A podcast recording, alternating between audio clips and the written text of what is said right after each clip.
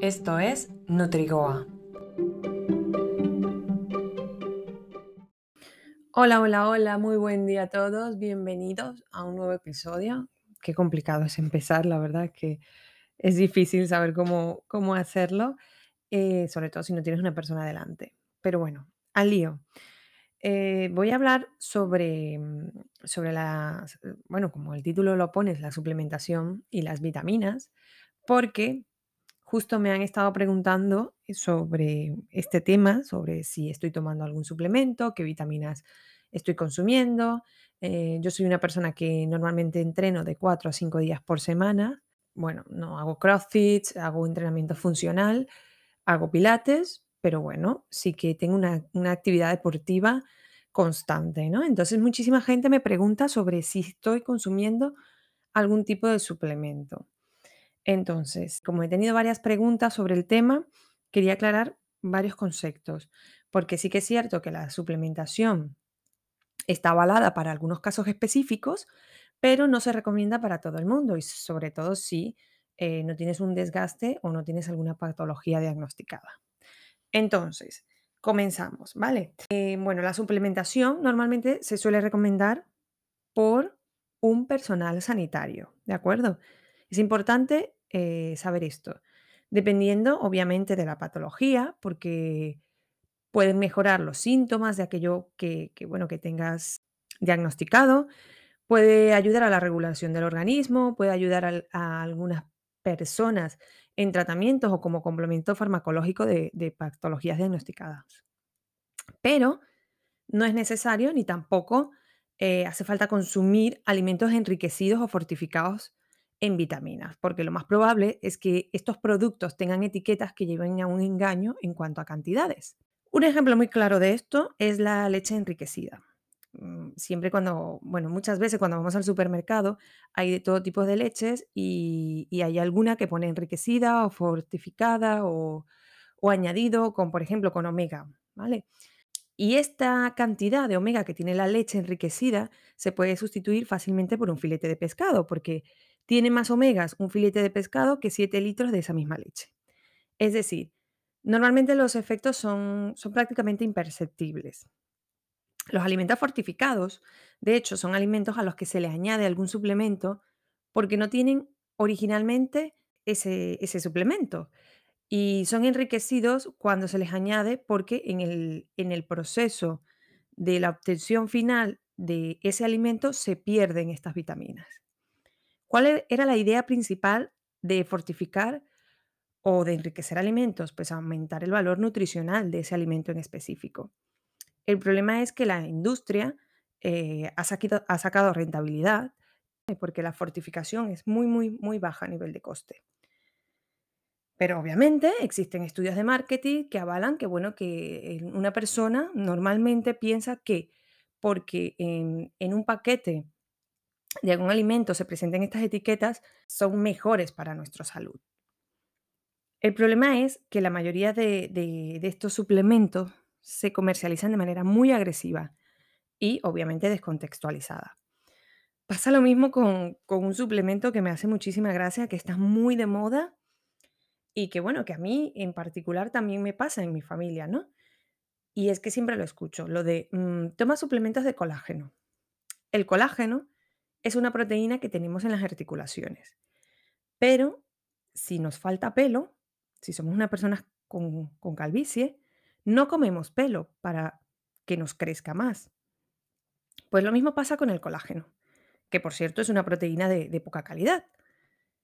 Si comemos sesos de vaca, no nos hacemos más listos, más inteligentes. Pues una cosa parecida pasa con el colágeno. Es decir, si, si tenemos una alimentación o si llevamos un plan nutricional bueno y el objetivo se cumple, la suplementación no es necesaria.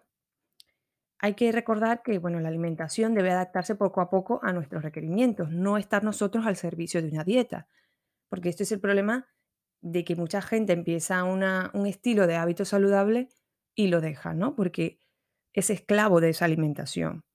Y es la alimentación la que debe trabajar para nosotros y no al revés. Pero bueno, pongámonos en un caso en que, bueno, tomamos algún suplemento sin ningún control, más que el de nuestras madres, nuestros familiares o nuestra amiga que nos dice, esto es buenísimo y tienes que tomártelo porque vas a mejorar, ¿no? ¿Qué pasa en un principio? Bueno, que eh, primero que todo hay un un- una pérdida de dinero importante en nuestra cartera porque haciendo comparativas en concentraciones podemos hacer una buena cesta de compra mensual que nutricionalmente nos compense más que cuando compramos este tipo de vitamina, que en la mayoría de los casos no elegimos la mejor opción, porque solemos pagar em, más de lo que realmente en comparación a concentración nos beneficia. Por ejemplo, un bote de 90 pastillas puede equivaler a un lomo de salmón. Por eso muchas vitaminas en sus etiquetas o en sus dosis ponen eh, tomar tres pastillas por día, ¿no? Que es una exageración, cuando a lo mejor te tomas un filetito de salmón a la semana y ya tienes completada esa dosis. Otra, otra cuestión es la, la creencia y la dependencia de pensar que por tomar algún suplemento ayudas a esa patología de síntomas imaginarios. Es decir, eh, las personas, bueno, muchas personas, porque conozco muchas personas que sufren de colesterol diagnosticado, se suplementan con una bebida muy típica eh, que ayuda, supuestamente, según ella, al control del colesterol. Entonces, piensan o tienen esa creencia que al tomar esta bebida o al tomar esta pastilla, les da derecho a comer de todo durante el día. Porque bueno, si me tomo este zumito que dice que es bueno para el colesterol o me tomo la pastilla, pues ya lo soluciono todo, ¿no? Pongo mi cuerpo en equilibrio. Porque bueno, esto lo he escuchado. Además, también podemos tener un exceso en vitaminas, aunque sí que es cierto que no todas las vitaminas o los minerales son igualmente tóxicos, pero en la clasificación existen vitaminas que, por ejemplo, no se pueden perder fácilmente por la orina. No es que todo sea negro, porque sí que existen estudios científicos que indican que, bueno, que son sustancias eficaces y seguras. Pero lo normal, lo que suele pasar cuando tenemos algún déficit, es que un, sanitario te prescriba un multivitamínico eh, específico, ¿vale? No de manera general. Por ejemplo, si tenemos un déficit de hierro, vitamina D o vitamina B12, lo lógico es resolver con una pauta específica para ese, para ese momento concreto. No decirte, tómate este multivitamínico eh, que te va a solucionar todos lo- los déficits. Además, también hay casos, por ejemplo, como en los vegetarianos, que necesitan suplementación, pero no toda la suplementación, como he visto en muchos casos que hay muchísima gente que es vegetariana y tiene como tres cajones de la cocina llenísimas de suplementación.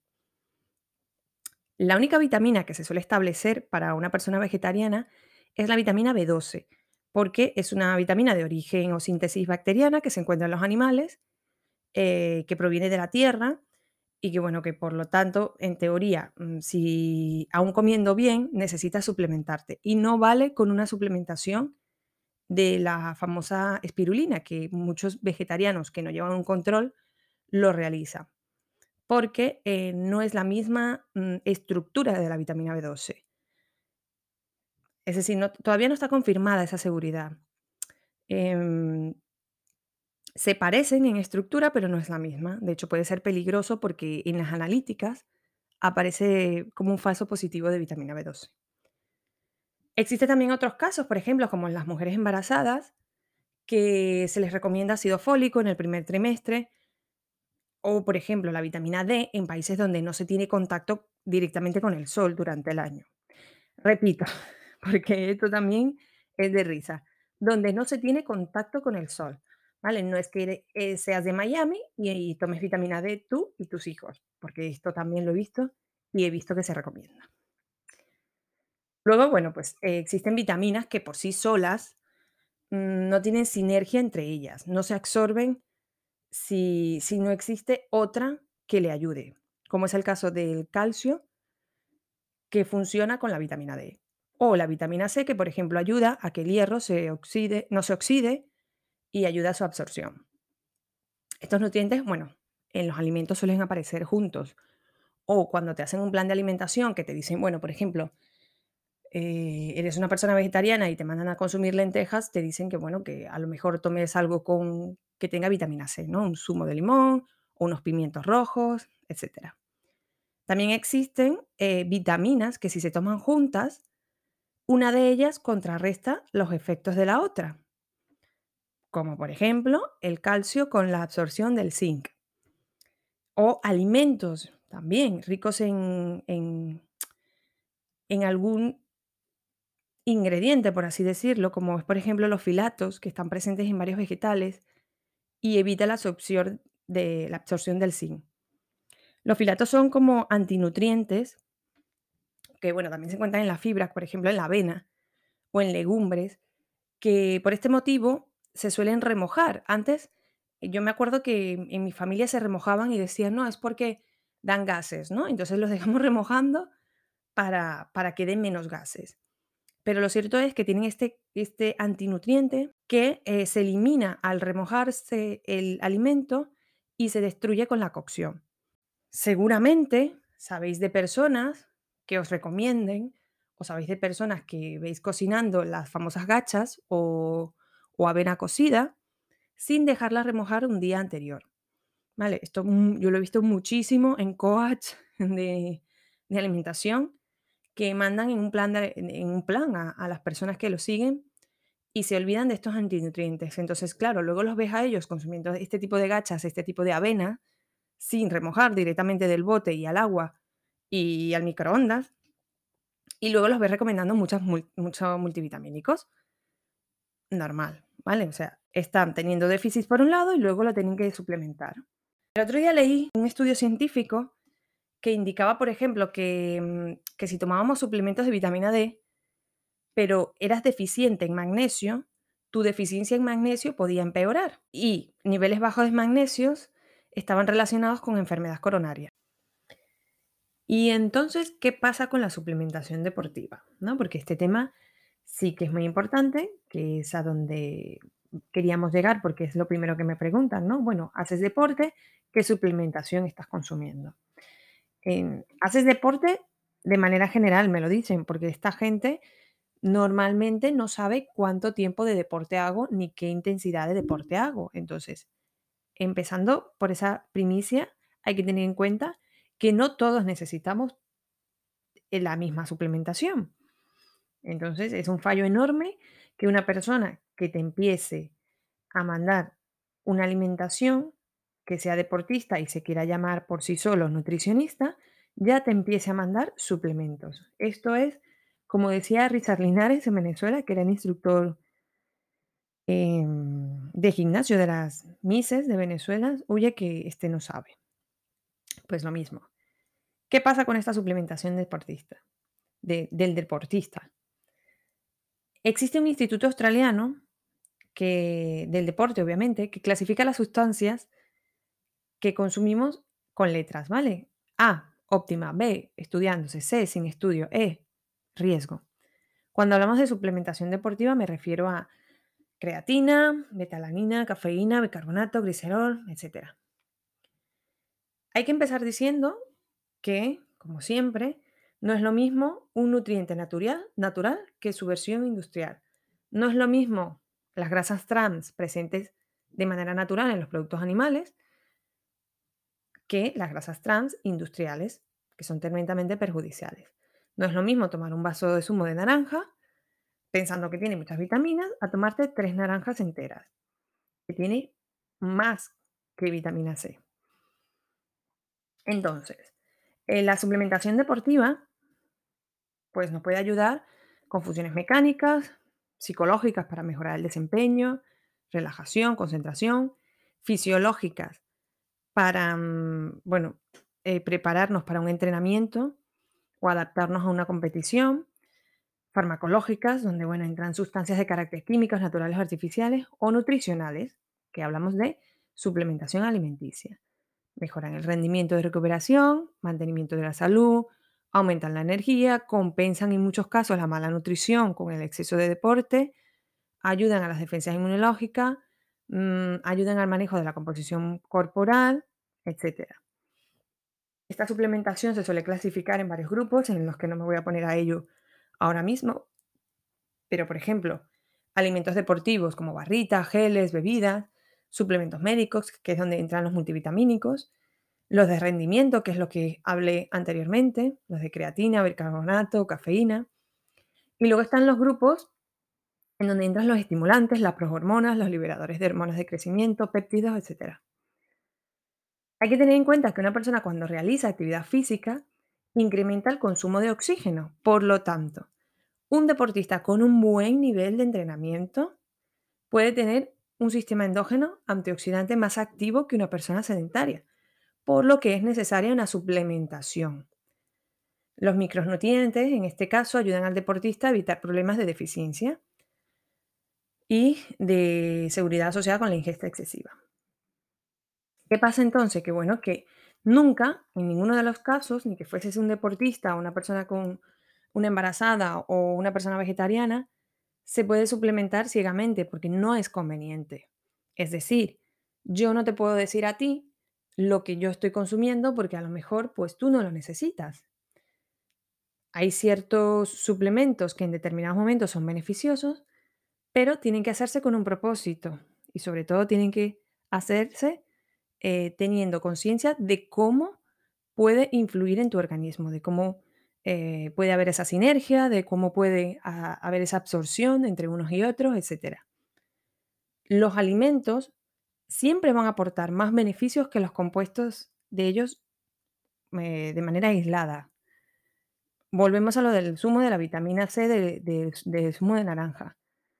La naranja, el zumo cuando lo tomamos, eh, o la fruta más bien, no solo nos aporta esa vitamina C, también nos aporta, por ejemplo, nutrientes como la fibra, que nos ayuda a un buen nivel gastrointestinal. Por lo tanto, no es lo mismo tomarnos una fruta a tomarnos una pastilla de vitamina C. Así que el afán de tomar vitaminas y minerales de manera aislada no va a ser la solución. Un complemento o una pastilla no puede ser en ningún momento, en ningún momento, un sustituto de un alimento. Y menos un botecito de estos que viene, mezcla y dice, no cenes, cenate un, un scoop de esto. Y ya está. Porque eh, existen muchos compuestos en un solo alimento. Sí que está demostrado de manera general en la población general que las personas que toman suplementos están más sanas, pero no es porque tomen los suplementos en sí, sino porque se preocupan más por su estado de salud, por sus hábitos saludables. Una persona normalmente que te recomiende suplemento es porque entrena, porque tiene unos hábitos, porque tiene un estilo de vida saludable, porque tiene una buena alimentación pero no está demostrado que por tomar suplementos extras puedas tener extras a una buena alimentación, digo, puedas evitar, por ejemplo, una enfermedad crónica. Así que no es que sean más útiles mientras más tomes. No siempre va de eso. Siempre es importante, como digo en todos los casos, llevar una buena alimentación y consultar con un especialista en caso de tener un déficit en particular. Así seas deportista o una persona que está empezando con hábitos saludables. Así que para finalizar este episodio, que ya va más de 15 minutos, me despido diciendo que yo no me dedico a la nutrición deportiva, no me he especializado en esa rama y no tengo intenciones de hacerlo. Sigo los propios consejos de un nutricionista deportista del que he aprendido muchísimo y sobre todo me ha enseñado sobre lo que puedo tener déficit en mi cuerpo. Así que siempre venderé lo que predico. Recordar que existen personas que os recomiendan vitaminas y minerales, y no hablo de influencer o coach que no tengan ningún estudio sobre el tema y que salen mostrando todo lo que ellos toman y redirigiéndote a, sus páginas patrocinadas o, a sus suplementos o a lo que venden. Mm, hablo de, de esas personas que sin tener tu diagnóstico, sin pedirte una analítica, te ofrecen un plan de alimentación con suplementos. Debes huir directamente de ahí porque es la principal forma que utilizan las personas que desconocen del tema para hacerte estas recomendaciones vendiéndotelo como una odisea. No es necesario si no tienes un objetivo específico, un déficit, una patología diagnosticada que en muchos casos evite la absorción completa de algunos de los nutrientes.